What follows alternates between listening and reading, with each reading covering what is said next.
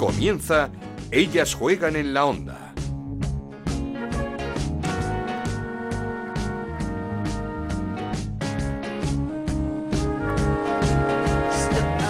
Tal? Bienvenidos una semana más a Ellas Juegan, este podcast de Onda Cero en el que hablamos, lo dedicamos al fútbol femenino. Nos podéis encontrar en ondacero.es y en nuestra cuenta de Twitter en arroba Ellas Juegan OCR. Séptima jornada y el Barça ya es líder en solitario de la primera Iberdrola con 21 puntos, aunque le costó, no lo dice el resultado, ese 0-5, pero le costó doblegar al siempre combativo Sporting de Huelva en la orden. Las azulgranas sumaron nuevamente dos victorias en la semana la primera muy sufrida en Champions ante el Coge en Dinamarca y esta segunda en Liga. La Real Sociedad perdió su imbatibilidad al caer 0-1 ante el Levante con un gol de Carol Ferez a dos minutos del final. El Athletic Club de Bilbao se coloca tercero tras ganar 2-1 al Villarreal en el partido de los golazos, uno más de Peque, cada día más adaptada a su nuevo equipo. Pinchazo del Atlético de Madrid en Tenerife ante el Granadilla, a pesar de adelantarse los cinco minutos en el marcador con un gol de Luzmila. María José Pérez con un golazo igualó la contienda. Y pinchazo y gordo de un Real Madrid que venía de golear en Champions con hat-trick de Moller,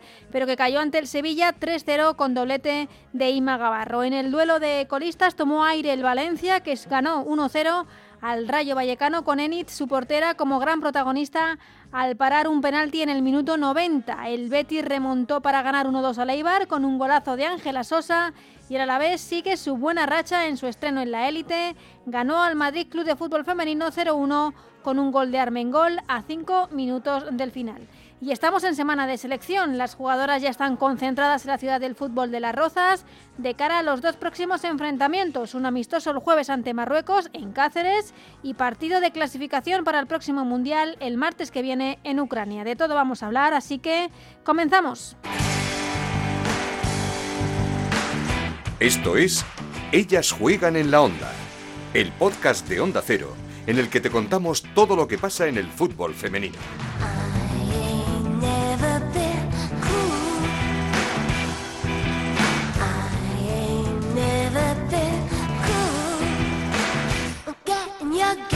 Lo hacemos como siempre escuchando a las protagonistas de la semana, comenzando por Inma Gavarro, jugadora del Sevilla, autora de un doblete ante el Real Madrid. Sí, la verdad que ha sido muy completo. Eh, eh, no solamente se ve reflejado los goles, sino el trabajo en el campo ha sido muy completo, tanto defensivo como, como ofensivo. Eh, la verdad que todas hemos estado a nivel y, y, muy contentos por ello. La verdad que bien, estaba deseando ya marcar esta temporada. Han sido mis dos primeros goles y qué mejor que el Real Madrid lo he vivido muy intenso, con una adrenalina eh, de locos y a seguir sumando. Y qué decir del golazo una semana más de Ángela Sosa, se nos sacaban los calificativos para la jugadora del Betis. Pues la verdad que euforia, ¿no? Eh, venía el parón, sabíamos que no podíamos fallar, el partido una vez más se nos pone cuesta arriba, sabemos sobreponernos, aguantamos el tirón ¿no? y conseguimos tres puntos que saben ahora. Al final eh, me gusta sentirme responsable ¿no? dentro del grupo, creo que al final también la edad ¿no? en un grupo tan joven es importante que las mayores tomemos responsabilidades y, todo lo que pueda ayudar ¿no? al equipo y, y al Betty para mí es un privilegio. En Huelva su entrenador Antonio Toledo cumplía 450 partidos en primera, una auténtica barbaridad. Cayó su equipo, cayó con el Barça pero Antonio Toledo no se fue del todo contento con la actuación arbitral. Nosotros creo que hemos estado muy bien plantados en el campo, le hemos creado muchos problemas en, la primera parte, ellas no encontraban el camino de, hacernos daño hasta que ha llegado el autogol de Mayra, que han conseguido el 0-1. Luego la segunda parte ha habido una jugada clave, ha sido para mí penalti y expulsión, de, penalti clarísimo, de los más claros que hemos visto aquí en muchísimos años que significaba si hubiéramos podido marcar el empate y la expulsión de, la jugadora del Barcelona. No quiere decir con eso que el Barcelona al final no, no hubiera ganado el partido, pero sí ha marcado, ha marcado el resto de, de la segunda parte porque nuestro equipo lo ha acusado bastante. Este es David Zaganzo, presidente de AFE del Sindicato de Futbolistas, hablando de la posibilidad de huelga en caso de que no se llegue a un acuerdo para crear esos estatutos de una liga profesional femenina. Las chicas están preparadas para todo porque ya lo hicieron con el convenio y lo que no queremos es intentar es llegar o presionar de una manera la palabra huelga. Lo más sensato sería sentarnos en una mesa para ver los problemas que hay antes de, llegar a ese, a ese, derecho, pero está claro que nuestras compañeras no pueden estar, no pueden estar en la manera que están ahora mismo.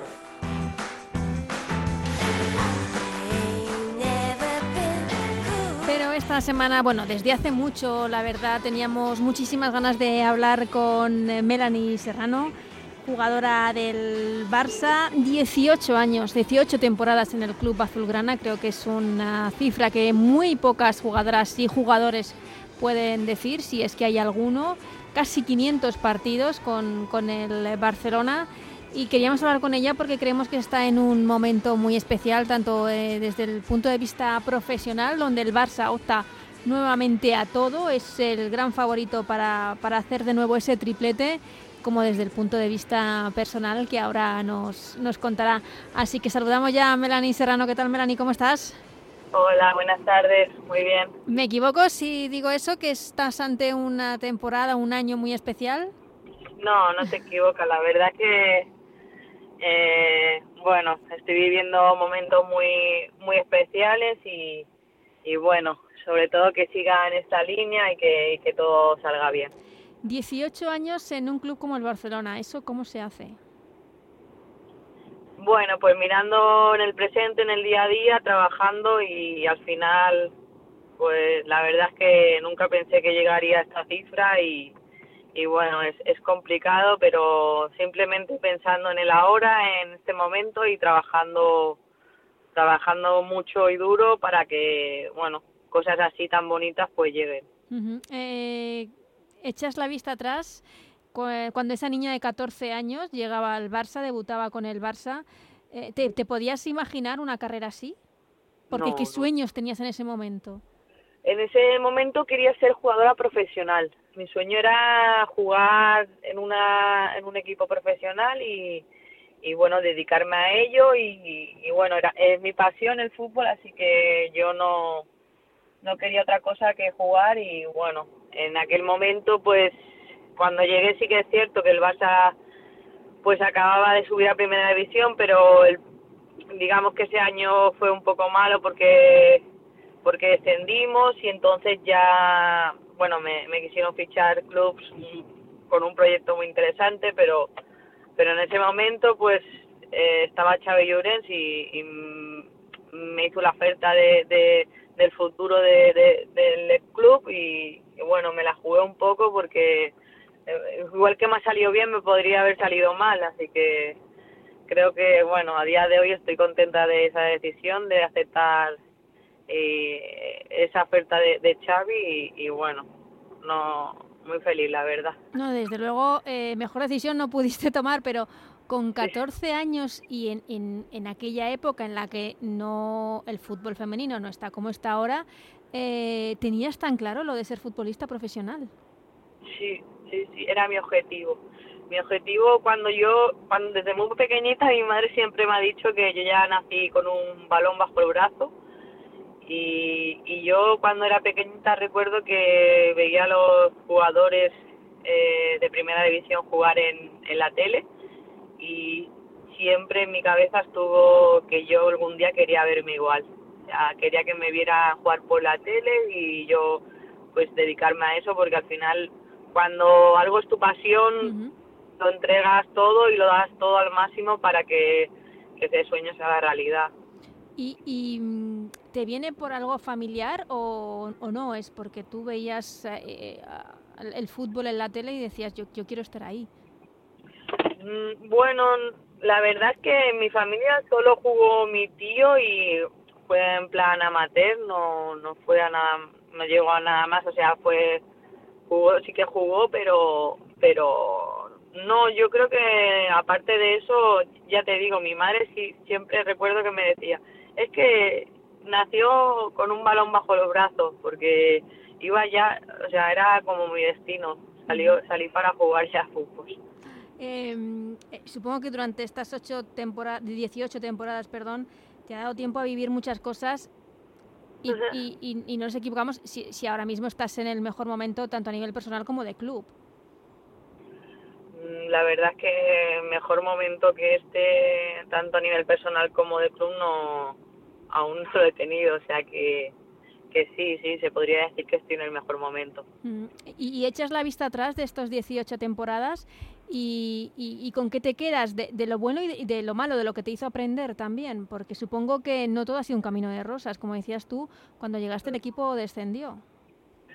Sí, de hecho, cuando yo llegué nadie quería estar en el Barça. El Barça no era el club en el que las jugadoras querían estar porque al final era un club amateur que, que acababa de descender, que nadie apostaba por él y que, y que bueno, que al final yo tomé esa decisión y, y bueno, me salió bien, pero recuerdo que nadie se quedó, solo, solo me quedé yo teniendo otras ofertas, así que, que bueno, que muy contenta sobre todo de, de haber dado ese paso y que, y que luego los años siguientes pues pues haya, haya sido un éxito, ¿no? Eh, ¿Cuándo crees, en todos estos años, eh, que ha llegado ese punto de inflexión? ¿En qué temporada en el Barça eh, o con qué directiva o con qué proyecto para que el Barça esté ahora donde está? Bueno, yo creo que cada uno ha aportado su granito de arena y que, de hecho, empecé con la porta cuando lo cogió Xavi Llorens.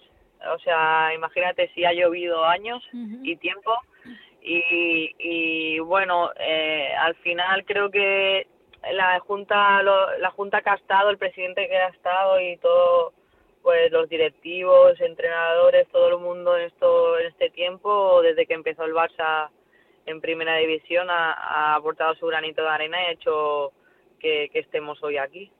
Y, y cuando ves a un Barça eh, bueno, te ves a ti misma eh, campeona de Europa, de la Champions, eh, luego la Liga, el triplete y demás, pero sobre todo ese, ese campeonas de Champions. Yo recuerdo tu discurso que nos emocionó a todos. Eh, ¿qué, ¿Qué es lo que sientes? ¿Cómo te viste? ¿Cómo lo viviste después de tantos años? Pues bueno, al final es un orgullo, ¿no? Porque trabajas, dedicas tiempo de tu vida y trabajas tanto para para conseguir esos objetivos y, y sobre todo yo me quedaría con, cuando llego cuando recuerdo ese día cuando llegué a lograrlo me acordaba del camino de no no de más de ese momento sino todo lo que había vivido hasta llegar ahí uh -huh. que creo que eso al final la gente cuando gana solo ve eh, digamos el trofeo el ganar y al final a veces o sea, es más importante para mí, ahora que he vivido esta experiencia, es eh, aprender de, del camino que realizamos, o sea, sea para ganar o para perder. En este caso yo he ganado, pero llegar a una final y como, no sé, cómo lo he vivido todo, creo que el aprendizaje es lo que es lo,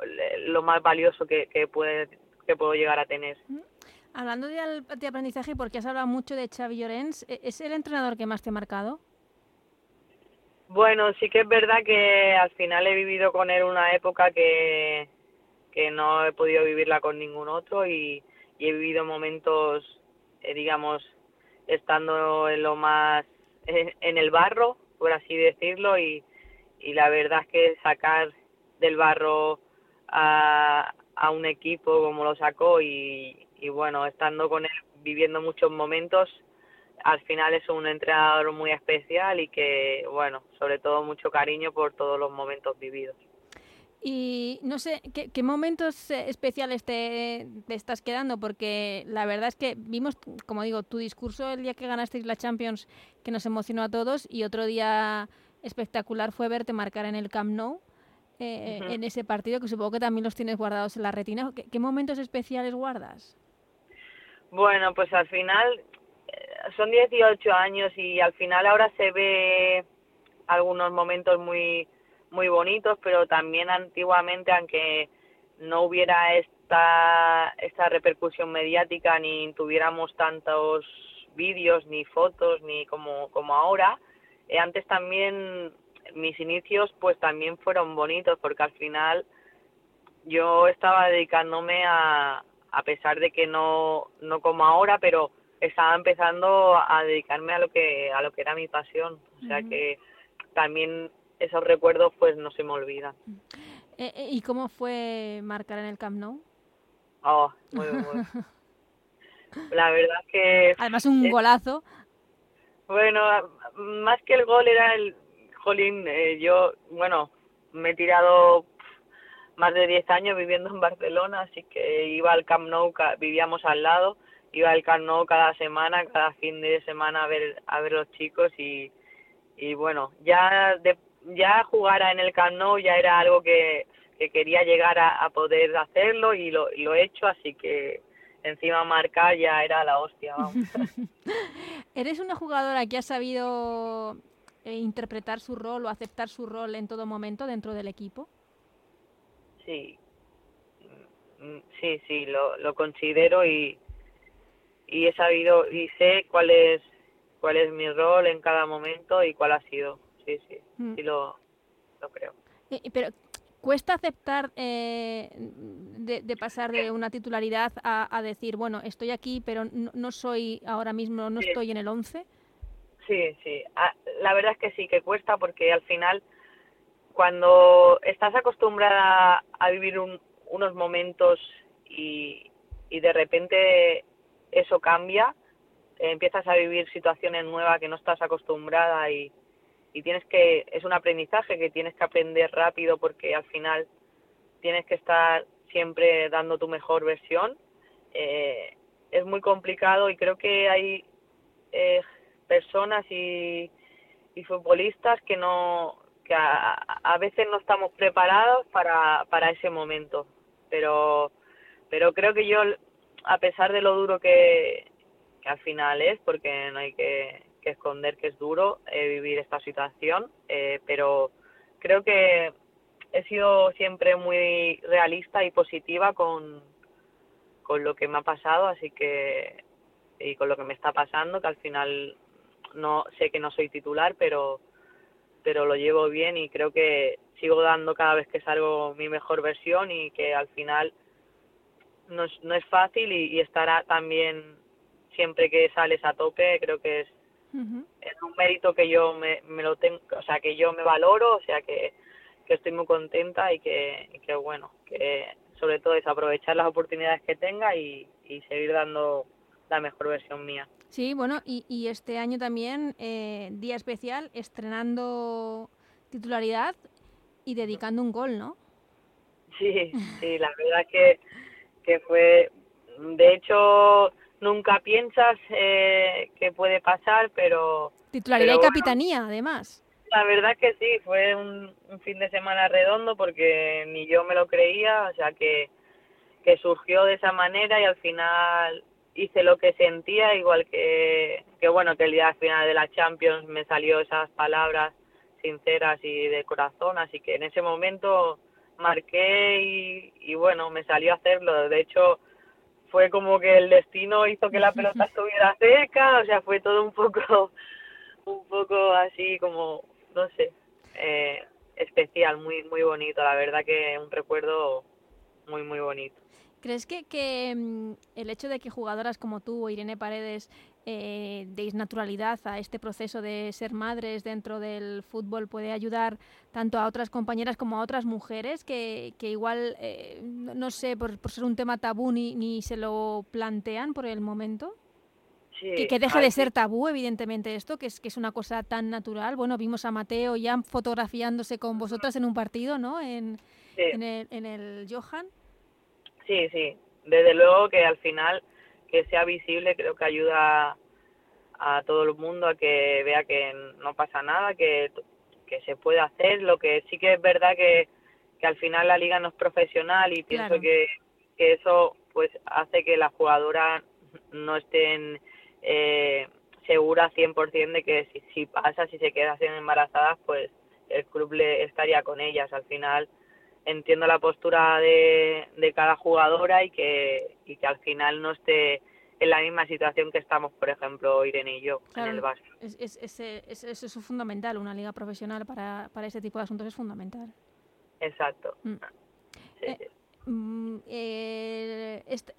la maternidad, la futura maternidad, eh, te, te, está cambiando, no sé lo digo porque yo estoy, estoy viviendo el proceso y no sé si te está mm, cambiando a nivel personal, si te afecta de forma positiva en todo lo que estás haciendo en, en, eh, en tu trabajo, en, tu, en lo profesional, porque creo que es una experiencia tan bonita que, que afecta a todos los aspectos, de forma positiva.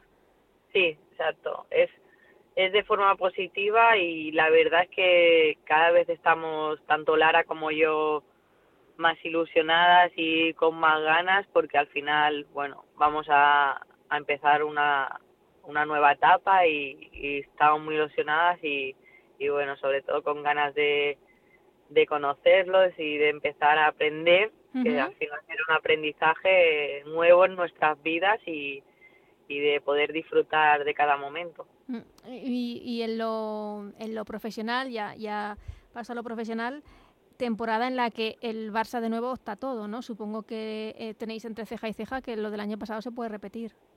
Sí, por supuesto.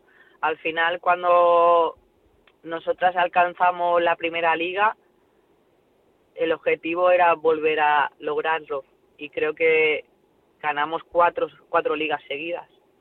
O sea que al final es todo, si lo hemos conseguido, eh, se puede volver a, a conseguir. Es cierto que al final eh, a nivel europeo pues eh, es complicado porque porque al final todo el mundo quiere quiere ganar, pero pero creo que es posible. O sea, podemos repetir, el equipo está muy bien, está en, está en una buena línea y, y seguro si seguimos así vamos a dar guerra. Mm, Bueno, eh, ya avisasteis con ese 4-1 al Arsenal de, de las ganas que tenéis, aunque es cierto que el segundo partido de Champions se, se atragantó un poco. No sé si fue el césped artificial, eh, cambios, eh, pero ese partido sí que se atragantó un poquito más. Bueno, al final eh, eh, creo que estamos acostumbrando a la gente muy bien Eso también puede ser. y, y al final cuando no todos los partidos van a ser fáciles y menos en, en Europa, en Champions, así que eh, es normal que algún día no esté tan fina y tan acertada como otros, así que creo que, que el equipo a pesar de ese partido está, está en buena línea. Eh, ¿Qué tal con Jonathan Giraldez, el nuevo entrenador? Bueno, el nuevo entrenador, el entrenador con el que lleváis ya toda la temporada, pero hay, hay muchos cambios respecto a la pasada campaña. Bueno, al final eh, Jonathan ya lo conocíamos Sí. de, de, la, de la temporada pasada, era segundo y hay algunos aspectos que sí que ha cambiado respecto a Luis, pero pero bueno, va en base a, a lo que ya íbamos trabajando, que al final lo que sale bien pues no se debe, to- yo soy de las que no se debe tocar mucho, partidaria de eso, así que él ha dado sus pinceladas de algunos algunos, algunas cosas a mejorar y cómo le gustaría eh, jugar, pero, pero en base a la misma línea que, que llevábamos, la verdad. Mm. Voy terminando, Melanie. Eh, eh, en estas 18 temporadas, en estos 18 años de fútbol, em, ¿te, te ha quedado alguna espinita, alguna cosita, no sé si a nivel de club, de selección, de decir, uff, ahora que estamos en, en semana de selección, no, no sé si tienes alguna espinita clavada? Mm, Pues la verdad es que no. No. Soy muy muy privilegiada en, en ese aspecto porque, mira, sí, sí que es verdad que si no hubi- hubiera ido con la selección, te diría, pues, pero fui al primer, tuve tuve el privilegio de ir al primer mundial de Canadá y vivir esa experiencia. ¿Sí? fui también, bueno, he ido a todas las al europeo desde pequeña que, que he ido con la selección y en la absoluta llegué a ir a, europeos y, y, y el mundial de Canadá que fue mi último. O sea que a nivel de selecciones y de clubs, eh, la verdad es que me siento muy privilegiada de toda mi, mi carrera deportiva y de cómo, cómo ha sido. La verdad es que no, no tengo ninguna espinita clavada de nada. Mm. Y, y en todos estos años también eh, has, has, eh, compartido vestuario con muchísimas jugadoras y muy buenas. Eh, no sé con cuál eh, te quedarías a nivel de, pues no sé si de, de calidad o, o, no sé, claro, pues son muchísimas y muy buenas. No sé si podrías decir algún nombre o no. La verdad es que, mira, no te sé decir una en concreto porque al final piensa que cada, cada año hay como 10 jugadoras, bueno, ahora no tantas, pero suelen a- hacer entre 8 y 10 cambios cada año. Entonces, excepto el año pasado que no se cambió mucho el bloque, solo dos eh, o tres, los años anteriores, de hecho no ha habido mucha gente que ha ido cambiando, pero pero no, no te sabría decir una jugadora en concreto, la verdad. Hay muchas, muchas buenas. No, no, ya, y además tienes compañeras nominadas en el Balón de Oro, o sea que compañeras muy, muy, muy buenas. Eh, y así que termino, son 18 temporadas, tienes creo que, que contrato hasta cumplir la 19, ¿no? Hasta 2023. Eh, eh, ¿El hecho de la maternidad te ha hecho plantearte la retirada o no, no tiene nada que ver? No, no, no, no, no. Vale, vale, vale. Al final, al, final es un momento personal que, estamos viviendo, pero pero yo en el tema de futbolístico sigo bien, me encuentro bien, tanto físicamente como, como jugando, cuando juego siento que rindo, así que no... Es que estamos hablando de 18 temporadas, pero es que eres muy joven, es que empezaste con 14. Sí, sí, sí, que Claro, para, para la gente que está diciendo 18 temporadas, no, no, no, es que Melanie es muy joven. bueno, a, ver, eh, no soy de las más jóvenes, pero, pero también sí es una, es una edad que creo que, que si estás fuerte psicológicamente y, y, físicamente, te encuentras bien, no tienes ninguna lesión grave que, que te haga, pues eso, eh, perder un poco la forma y y bueno, estar peor no creo que, que sea motivo para, para retirada.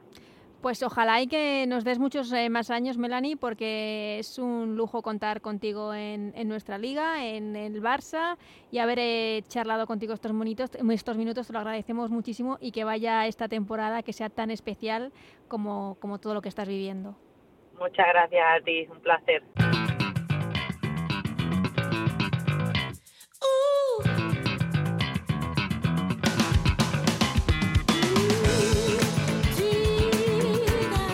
Siempre para analizar eh, lo que ha dado de sí esta jornada número 7 en primera Iberdrola con nuestra compañera con Chantal Reyes. ¿Qué tal Chantal? ¿Cómo estás? Hola Ana, ¿qué tal? Pues llegó la jornada 7 y el Barça ya es líder en solitario, 7 de 7, 21 puntos.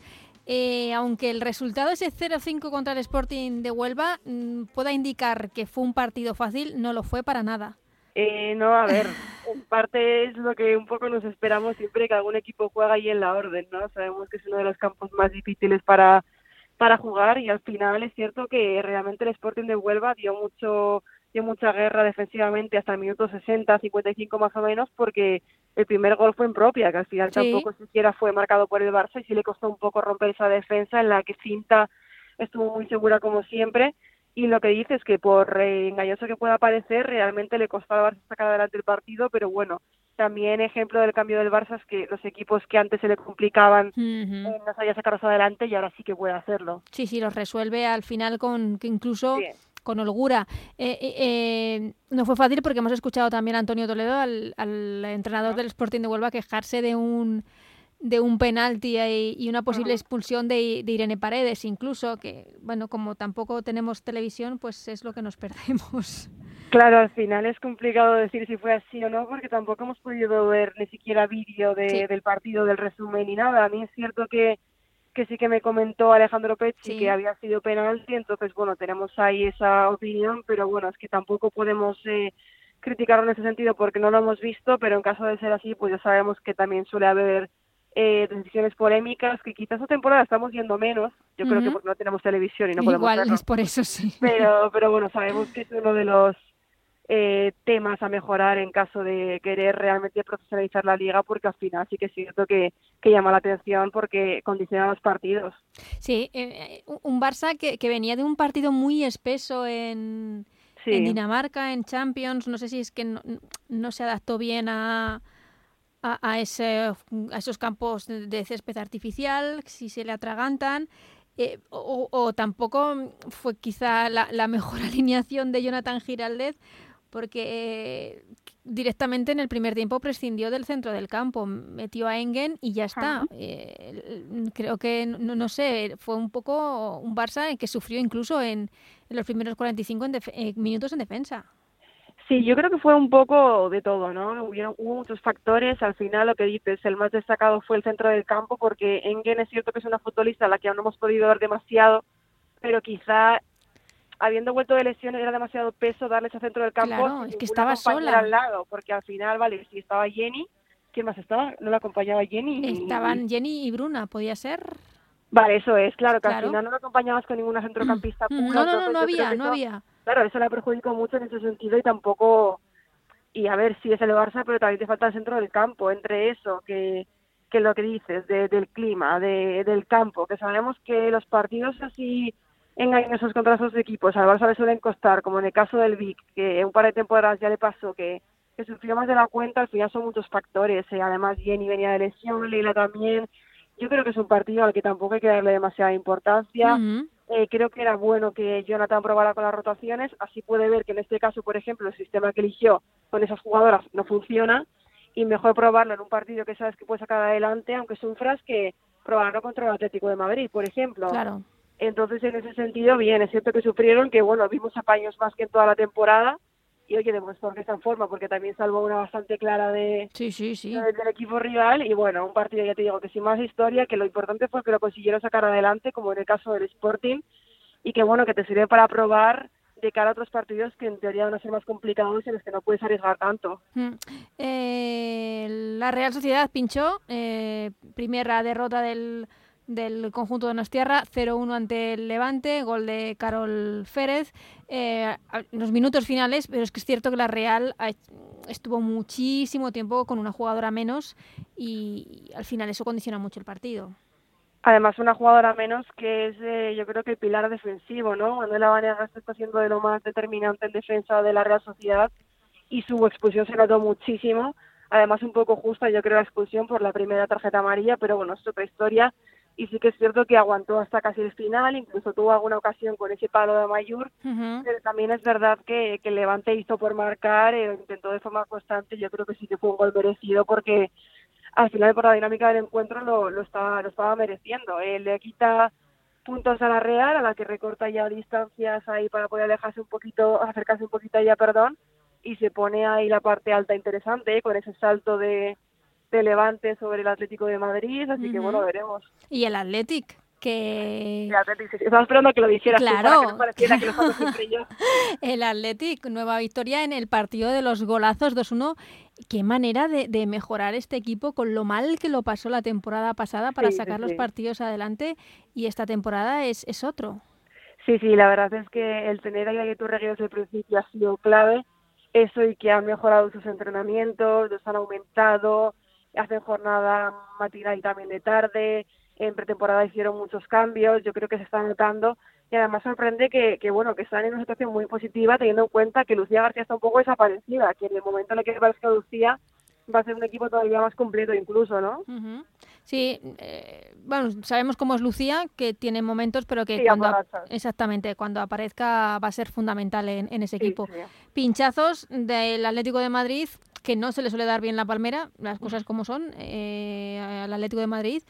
Y, y sobre todo del Real Madrid frente al Sevilla 3-0, porque dejó en eh, ese 5-0 de la Champions en un espejismo. Pues sí, a ver por cuál empezamos. bueno, el Atlético, a ver, lo, es cierto que es un campo, a ver, no solo complicado para el Atlético, sino para todos los equipos, pero bueno, también es que hay que tener en cuenta que el Atlético lleva ya tres pinchazos de ellos, entre Sí. comillas, porque el del Barça al final no cuenta, pero son tres partidos sin conocer la victoria y ya son siete puntos del Barça, aquí desluciendo quizá un poco el gran inicio que tuvieron con cuatro victorias consecutivas, pero bueno, solo les queda seguir eh, trabajando porque al final el equipo para ello tienen y recambios también, así que esperemos que sigan ahí en lo alto y que bueno, que lo del Granadilla no deja de ser anecdótico porque como dices es un campo que no se le suele dar bien nunca. Y el Real Madrid, pues es que es eso, al final, claro, en Champions ganaron, pero también hay que tener en cuenta que yo creo que los equipos de Champions, ambos, son equipos que, que probablemente tengan un nivel inferior a la mayoría de la primera Iberdrola. Entonces te encuentras a los equipos eh, que estás viendo, como por ejemplo el Sevilla, que defensivamente fue un muro y es que yo no recuerdo ninguna Es que ya lo, clara ya lo partido. comentaste, lo comentaste ya contra, contra el Athletic Club de Bilbao, eh, el sistema defensivo de Cristian Toro, y se refrendó el, el- el pasado fin de semana contra el Real Madrid, como dices, sin ocasiones de gol. Completamente, es que las cuatro defensas estuvieron impecables, también Natalia Gaitán ahí un poco más arriba, es que no dejaron ninguna opción, o sea, la ocasión más clara del Madrid fue el penalti que falló Olga Carmona, Sí. realmente no hubo peligro y es cierto que el Sevilla ha cedido la posesión al Real Madrid porque estaba cómodo así, pero es que no dio sensación de sufrir en ningún momento. O sea, yo creo que, que, que Sevilla ganó muy justamente porque hacía suponer el partido, aprovechó sus ocasiones es que nunca dio la sensación de que el Real Madrid pudiera ganar ese partido. No, no, no, no. Y, el Real Madrid también tiene que hacerse mirar ese problema con el gol. Sí, sí, sí. sí. Porque es cierto que, fueron cinco en la Champions, entre un rival, como dices, que, que tampoco es del nivel eh, para el Real Madrid, pero está teniendo muchísimos problemas con el gol. Sí, a ver, es cierto que no está Marta Cardona, no, está Esther, pero bueno, no está Esther, pero se supone que tienes a Naikari que de momento no se ha encontrado y... Se la veía con un poquito de ansiedad, el otro día con ese gol de Olga Carmona, que lo saca, era un disparo suyo que saca mm, bajo palos, eh, no sé, fue un gesto un poco que no queremos ver en Naikari porque le deseamos todo lo mejor. Totalmente, yo creo que al final eso pesa mucho anímicamente. Ya sabemos que una delantera aporta más que gol, pero al final quieras que no viven del gol y cuando te encuentras en esa dinámica en la que no entra nada tiene que ser bastante complicado. Y al final le falta gol a ella, le falta gol a Madrid. Atenea revoluciona mucho, pero al final tampoco es ella la encargada de marcar los goles. Moder creo que es un portento físico que en determinadas ocasiones te puede funcionar, pero no se adapta a todos los esquemas o a todos los rivales y te encuentras con que eso, te falta Slani, que yo creo que sí que era una pieza fundamental en el Real Madrid, Cardona por supuesto, y Esther, que bueno, es cierto que tampoco ha tenido el mejor inicio hasta que se lesionó, y que al final la apuesta para marcar goles del Real Madrid ha sido Erika y Esther y de momento no está dando resultado. Mm. Eh, soplo de aire para el Valencia, que ganó ese duelo ya pues, de, de, muchas urgencias ante el Rayo Vallecano, con una heroína en portería Eniz eh, parando un penalti en el minuto 90. Además, una Enid que no ha sido indiscutible esa temporada, ¿eh? porque la ha rotado mucho con Noelia Gil, cosa que a mí me sorprende porque creo que Enid está un peldaño por encima de ella y que la ha demostrado siempre que ha jugado siendo eh, determinante y muy sólida en sus actuaciones. Al final no recuerdo un partido malo reciente de, de con el Valencia, lo demostró el otro día, ya no solo con el penalti, que también, sino con los últimos finales en los que apretó mucho el rayo y la verdad es que como dices soplo de aire fresco en los que en el que aún le queda mucho trabajar porque al final la primera parte es cierto que se fue al descanso ganando el Valencia pero fue mejor el Rayo y a la segunda sí que pudieron darle más verticalidad a los ataques y cambiar un poco los errores de la primera mitad pero aún le queda trabajo pero seguro que con este con este triunfo al final anímicamente sí que te permite hacerlo con un poco más de tranquilidad, ¿no? La tranquilidad que yo me imagino que le faltará al Rayo. Sí, eh, es que hablábamos de temporada complicada para el Rayo y y se está viendo. Sí, lo que comentábamos, que realmente te salvas, te salvas y salvas, pero al final con esas condiciones tiene que llegar un punto en el que realmente ya no puedes hacer más. Entonces, está complicado, está complicado porque son ya siete jornadas, que aún queda mucho, pero, pero está complicado. ¿Y qué decimos, eh, por un lado, de Ángela Sosa? Ángela Sosa, lo Es que otra vez, otro golazo para remontar el partido ante Leibar. Y también del Alavés que se impuso a un Madrid Club de Fútbol Femenino, siempre un partido muy difícil ante el Madrid Club de Fútbol Femenino, con un gol de, de Armengol que se estrenaba también como goleadora de, de las gloriosas. Sí, yo lo del Alavés dije que fue sorprendente, no porque ganara el Alavés, porque hemos visto que ha empezado bien la temporada, sino por lo complicado que es el Madrid y más en su campo, ¿no? Al final yo creo que fue sorprendente el resultado aquel. Estamos acostumbrados últimamente a ver muchos goles de, del Madrid y las brasileñas y creo que también por eso chocó un poco, ¿no? Que, que bueno, que apareció Armengol, que además acababa de entrar al campo y marcó ese primer gol.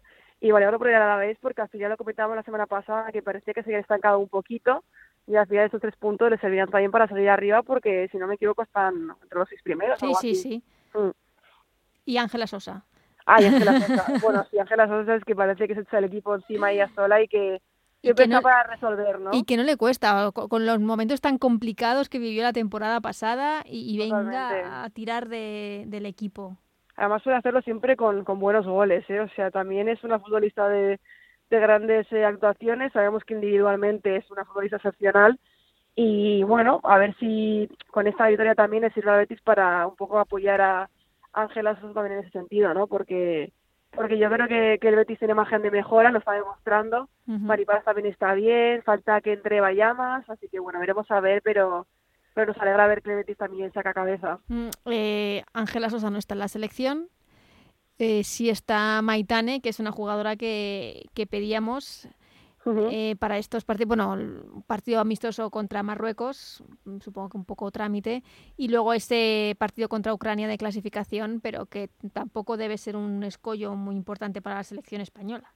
Yo reconozco que me sorprendió lo de Maitán, ¿eh? Yo a Maitán no la esperaba ya que fuera convocada. Explicó también Jorge Vilda que no va a poder contar con Patrick Jarro hasta el viernes.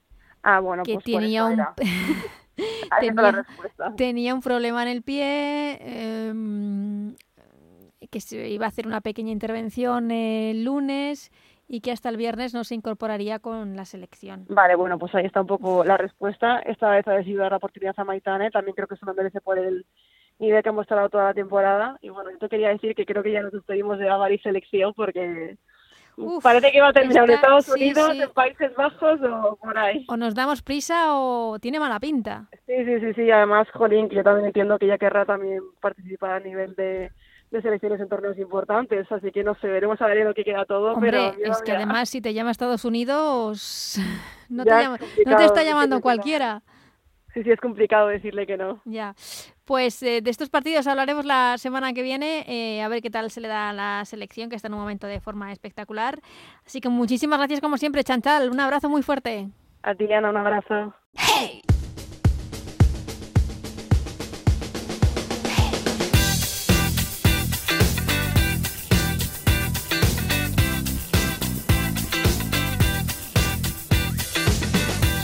También queríamos eh, charlar en el día de hoy, en el programa de hoy de esta semana, con Andrea Esteban, la entrenadora del Valencia, después de la importantísima victoria del equipo el pasado fin de semana ante el Rayo Vallecano 1-0.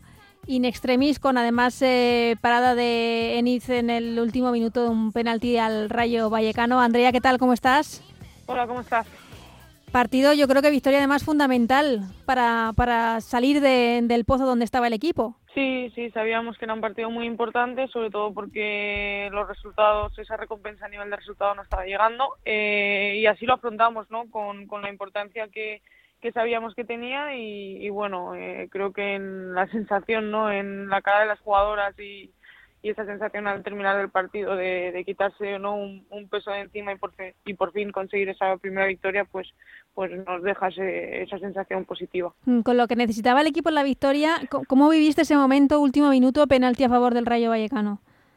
Pues la verdad es que con bastantes nervios, ¿no? Porque sobre todo por la segunda parte, como, como fue, que con muchas ocasiones de gol, con, con muchas oportunidades para haber llegado al final del partido con pues con un resultado más abultado y bueno, el fútbol es así, ¿no? Cuando llegas a esos minutos finales con un 1-0, pues sabes que en cualquier situación aislada puede pasar cualquier cosa. Así fue y bueno, eh, sí que tenía esa sensación no interna, esa intuición que a veces sucede y que a veces no y que al final Enit hizo que, que sucediese, paró el penalti y nos pudimos llevar los tres puntos. Mm, y supongo que sería una celebración brutal con ella una vez terminado el partido.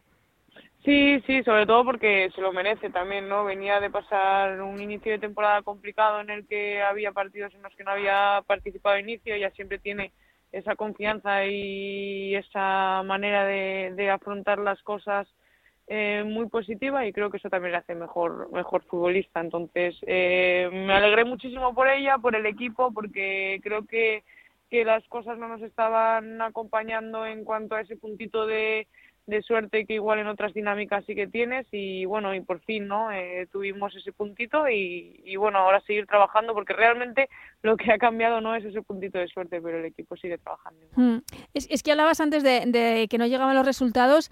Es cierto que habíamos visto en, en partidos buena imagen del Valencia que, que no se habían transformado en puntos. Sí, porque es lo que justo también les decía hoy a las jugadoras, ¿no? Que, que habíamos vuelto después de descansar el domingo, que, que igual incluso de la primera parte me voy más descontenta o incluso en el partido global que otros partidos en los que no hemos puntuado. Entonces, pues que también nos teníamos que abstraer un poquito del resultado y que igual eh, que en otros partidos, pues eh, sobre todo contra el Huelva y contra el Sevilla, que creo que en casa nos vamos de vacío cuando eh, en ambos partidos nos merecemos la victoria y como mínimo no habernos ido de vacío y bueno y que pues en este partido igual no, no fue nuestro mejor partido para mí ni mucho menos y al final te llevas la victoria no y eso también es fútbol eso también es hacer un partido serio y sobre todo eso te hace el tener la oportunidad de llevarte el más tres te lo hace tener tu portería cero, ¿no? Que, también fue un paso muy importante para nosotros. Mm, ¿Y, puedes, eh, piensas que puede ser un, un punto de inflexión o, este paro nos viene un poquito mal después de haber llegado, que llega la primera victoria y tenemos que parar para las elecciones?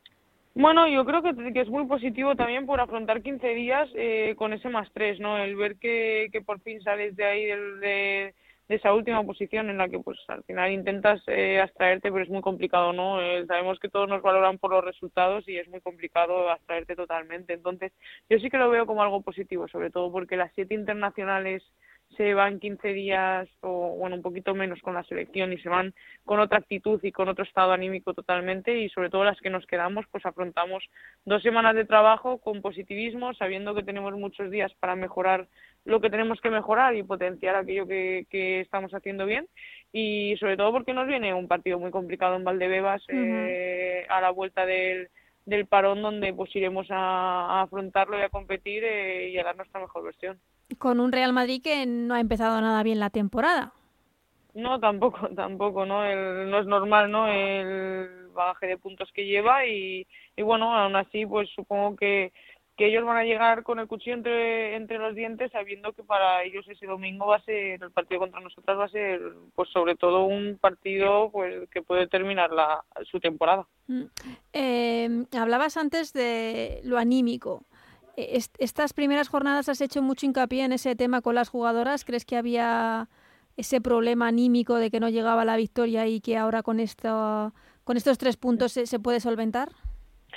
Era más la sensación de, de, sobre todo, de que no estaba llegando esa recompensa y esa sensación de que las jugadoras pues estaban un poco ansiosas de, de que llegase, ¿no? Al final es centrarse en aquello que controlamos y es lo que intentamos hacer con ellas y sobre todo pues de, de decir si las cosas las hago bien es, eh, estoy segura de que los resultados pueden llegar o no porque al final hay cosas que controlamos y cosas que no pero si las cosas las hacemos mal seguro que los resultados es mucho más difícil que llegan no entonces estábamos intentando centrarnos en eso y, y para ellas era era difícil en el sentido de que había partidos que se nos estaban escapando por, por errores propios, por detalles que eran situaciones aisladas y que eso es muy difícil de, de solventar porque el Atleti de Bilbao al final empieza ganando 1-0 y cometes un, un error en, en una falta aislada y luego ya pues el partido se, se pone muy complicado y, y el Sevilla lo mismo, haces una buena primera parte y vuelves a cometer un error parecido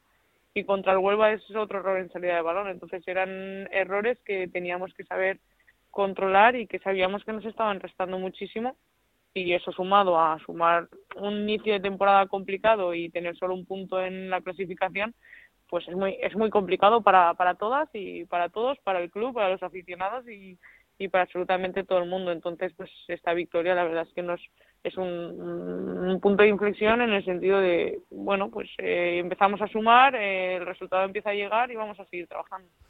Y, hablando de aficionados, ¿qué, pueden esperar de este Valencia de Andrea Esteban? Porque venimos, o bien el club de dos, de dos eh, temporadas muy complicadas.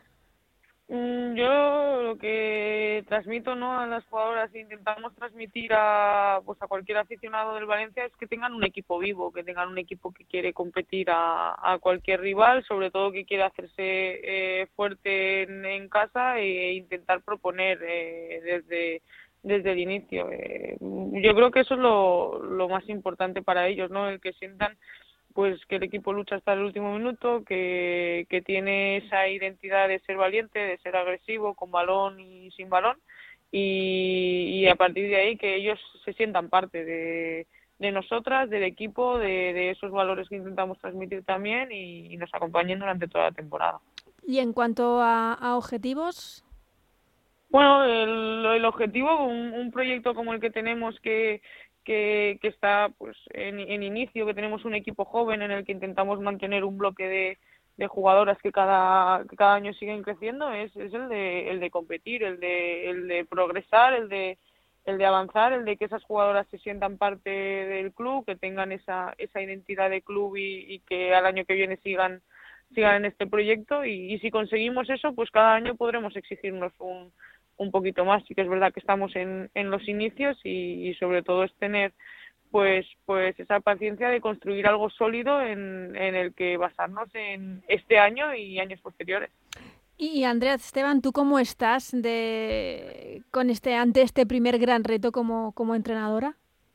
Bueno, estoy muy ilusionada, ¿no? Y con muchísimas ganas de, pues sobre todo de, de asumir esa responsabilidad que, que me ha dado el club y, y muy con muchísimas ganas de, de crecer. Eh, creo que que bueno que al final eh, sí que es verdad que, que, los timings a veces siempre digo que, que la vida nos lo da eh, yo asumo esta responsabilidad pues con, con la mayor ilusión y el mayor trabajo de, de responder no a, al club y sobre todo que, que, creo que las jugadoras creen creen en el trabajo el club lo mismo y eso me, me hace eh, pues pues tomar tomar las decisiones con una base de sustentación que, que me transmiten desde fuera ¿Pero te lo esperabas cuando te lo propusieron o, o fue una sorpresa? No, no es que me lo esperase o no, sino que el, al final el club es, sí que es muy cercano a, a todo lo que a todo lo que decide. Eh, yo llevaba un año como segunda entrenadora. Eh, creo que, que le tengo muchísimo que agradecer a, a José porque gracias a la responsabilidad que, que me dio él durante el año pasado, pues eh, se, seguramente me hizo eh, tener un rol importante dentro del cuerpo técnico y que, que, que me viese el, pues el club, eh, las jugadoras, todos, pues tomar eh, esas decisiones que, que al final, eh, gracias a él, eh, pude hacerlo. Y eso hace al, al club tomar la decisión y que también yo me sienta con la, con la confianza de, de aceptarlo, ¿no? Uh -huh. Entonces, creo que fue un conjunto de, de situaciones en las que eh, se dio la oportunidad también porque deciden que, que José pues eh, tome otra responsabilidad dentro del club y, y bueno y yo la, la asumo porque porque creo que es el momento porque creo que es el proyecto adecuado y porque también creo que tengo el, el cuerpo técnico adecuado para, para asumirlo. Tienes 25 años eh, tiene, tuviste que dejar el fútbol por una por esas graves lesiones en la rodilla con 23 ¿Lo de ser entrenadora es algo que ya pensabas o que de repente fue una, una opción que se te abrió de, después de, de, de, tener que dejar el fútbol? Bueno, es eh, el, hay, hay veces que miro al pasado y digo y me doy cuenta de que sí que fui una futbolista entrenadora, ¿no? De los años que, que fui futbolista, porque uh -huh. tengo un montón de libretas, por ejemplo, de todas las temporadas en las que en las que era futbolista, en la que me salía a apuntarme eh, todos los entrenamientos, ¿no? Que, que hacía, las tareas, lo que me pedía cada entrenador y siempre he tenido pues esa inquietud por el juego y por el entrenamiento y por las tareas que igual otra futbolista no tiene. Entonces sí que es verdad que decidí formarme desde muy pe bueno desde los 18 años cuando cursaba ya la carrera de fisioterapia decidí empezar a formarme como entrenadora. Y tuve una etapa como entrenadora durante mi carrera como como futbolista no entonces pues sí que es verdad que era algo que yo esperaba que me viniese mucho más tarde porque no esperaba tener que dejar el fútbol a las que lo tuve que dejar pero es algo que yo creo que me fui dando cuenta poco a poco según avanzaba de como futbolista y, y bueno, y al final me ha llegado pronto, pero sí que es verdad que el haberme formado desde los 18 años eh, me ha hecho poder ejercer el rol que tengo que tengo ahora. Mm, te ha llegado pronto, pero no te asusta el reto. No, me ha llegado pronto en el sentido que no esperaba tener que dejar el fútbol. Ya. con, ah, vale, vale, con, vale, vale. Claro, no esperaba tener que dejar el fútbol con 23 claro, años, ¿no? es algo, es algo que de, supongo, claro. Y, claro no, no esperaba tener las lesiones que tuve, entonces sí que es verdad que tú te empiezas a formar como, como entrenadora diciendo cuando me retire, ¿no? A los 30 y largos eh, seré entrenadora, pero bueno, a mí me, vino, me vinieron las lesiones y eso hizo que, que, que también aprendiese de una manera precoz. Creo que la edad es un número en el DNI y las experiencias son lo que vivimos. Yo desde muy pequeña he tenido que vivir cosas que igual eh, hay otras personas que no que no viven en su vida o que viven en otro momento y esos son aprendizajes que me llevo. ¿Y cómo se acepta? ¿Cómo acepta una futbolista que lo tiene que dejar a los 23 años? ¿Qué, qué trabajo has tenido que hacer para salir adelante de, de, no sé, de esa decisión? Bueno, es muy complicado, no te voy a mentir, porque eh, yo debuto con 14, bueno, con 15 años en primera división y bueno, pues todo parece que es una que empiezas muy bien, que es una carrera pues que, que a no ser que pase nada, pues tenía un futuro como, como futbolista que podía ser muy positivo.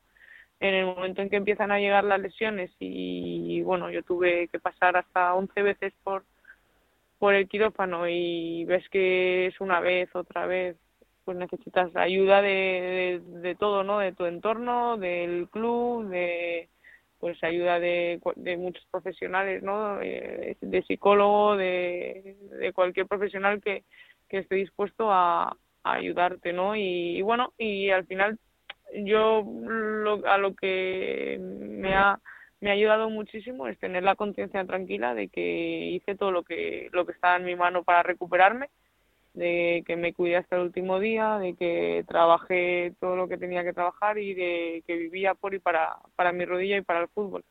Y mm. llegó el momento pues que tuve que dejarlo e intentas pues asumir que hay cosas que no controlamos y que y que hay otras maneras de vivir el fútbol y tengo la suerte de ahora mismo eh, vivir el fútbol de otra manera y que me llena y que me hace feliz y, y, que es algo que, que no esperaba tener esa sensación ¿no? de plenitud que solo sentía como futbolista. Y como futbolista que has sufrido ese tipo de lesiones tan graves en la rodilla, como fisio, eh, ¿hay alguna explicación que, que ayude a entender por qué hay tantas futbolistas con lesiones en la rodilla? Bueno, es muy complicado, ¿no? El ligamento cruzado anterior en mujeres es algo muy muy complejo que, que es muy difícil de controlar porque simplemente por el hecho de ser mujeres tenemos más predisposición a, a sufrir no ese tipo de lesión. Creo que cada vez vamos a mejorar más porque en el momento en que mejoran las condiciones de las futbolistas, en el momento en que cada vez hay mejores profesionales trabajando por y para ellas, eh, que podemos trabajar de manera individual, que, que hay mayores instalaciones, ¿no? mayores recursos para ellas, mejora la futbolista a nivel condicional, mejora su calidad de vida, mejora su descanso, mejora todo y eso cada vez va a hacer que seamos más profesionales y, y ese, ese tipo de lesión se reduzca. Así que es verdad que es algo con lo que vamos a tener que convivir porque no vamos a poder reducirlo a cero, pero eh, creo que con el crecimiento del fútbol femenino va a haber un crecimiento asociado a, a pues al, a controlar ¿no? ese tipo de lesión y tenemos que buscarlo porque lo primero es la salud de las futbolistas y, es una lesión que, que en el momento que la sufres ya no te va a limitar en el sentido de de que ya te afecta no dentro de tu carrera como futbolista sino que te va a afectar eh, en tu futuro en tu vida eh, cuando dejes el fútbol y eso es algo que, que tenemos que tener en cuenta porque yo creo que lo prioritario es esa salud de, la futbolista que luego dejará de ser futbolista y será persona y trabajadora y tendrá un futuro que, cuidarse. Eh, termino, Andrea. Mm, ¿Qué tal la relación con tus jugadoras, con tus futbolistas? Porque hasta hace nada de algunas de ellas eras compañera, eh, eh, es una persona muy joven, ¿cómo, cómo es la relación? Bueno, la relación es ahora mismo como entrenadora, jugadora, como cualquier entrenadora que no hubiese compartido ¿no? Eh, vestuario con ellas.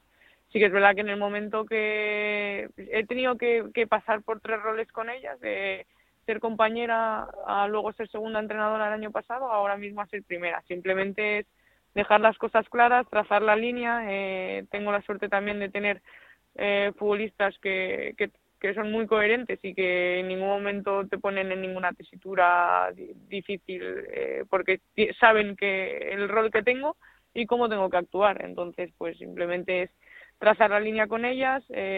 sabes que pues que ya hay una, una separación y bueno, y luego también soy una entrenadora muy cercana. Creo que la mejor manera de hacer crecer a una futbolista es acompañándola en, su camino. Entonces, eh, es mi manera de entrenar, es mi manera de, ser y, tengo la suerte pues de, intentar gestionarlo de la mejor manera posible porque también tengo un equipo joven en el que pues tengo muchísimas futbolistas con las que no con las que no he coincidido pero con las que he coincidido no es la relación diferente. Eh, ellas son coherentes, eh, yo soy coherente, entonces no, no hay ningún problema en eso.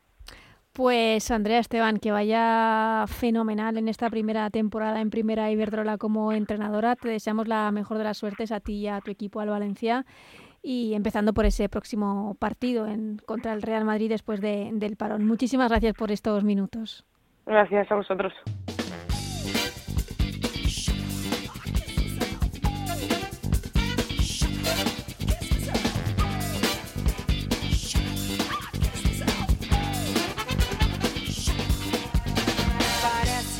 Pues hasta aquí el Ellas Juegan de esta semana. Volveremos la semana que viene con mucho más fútbol femenino. Recordad, este fin de semana no tenemos primera Iberdrola, están las jugadoras eh, con la selección, semana de selecciones de clasificación para el Mundial. Tenemos dos partidos de España, os lo recordamos, el próximo jueves Partido amistoso a las 8 de la tarde frente a Marruecos en Cáceres, partido amistoso. El próximo martes sí que ya será un partido oficial, clasificación para el Mundial, partido ante Ucrania en Ucrania. De todo ello hablaremos la semana que viene, esperemos que con protagonista de esta selección. Hasta entonces, que seáis muy felices. Adiós.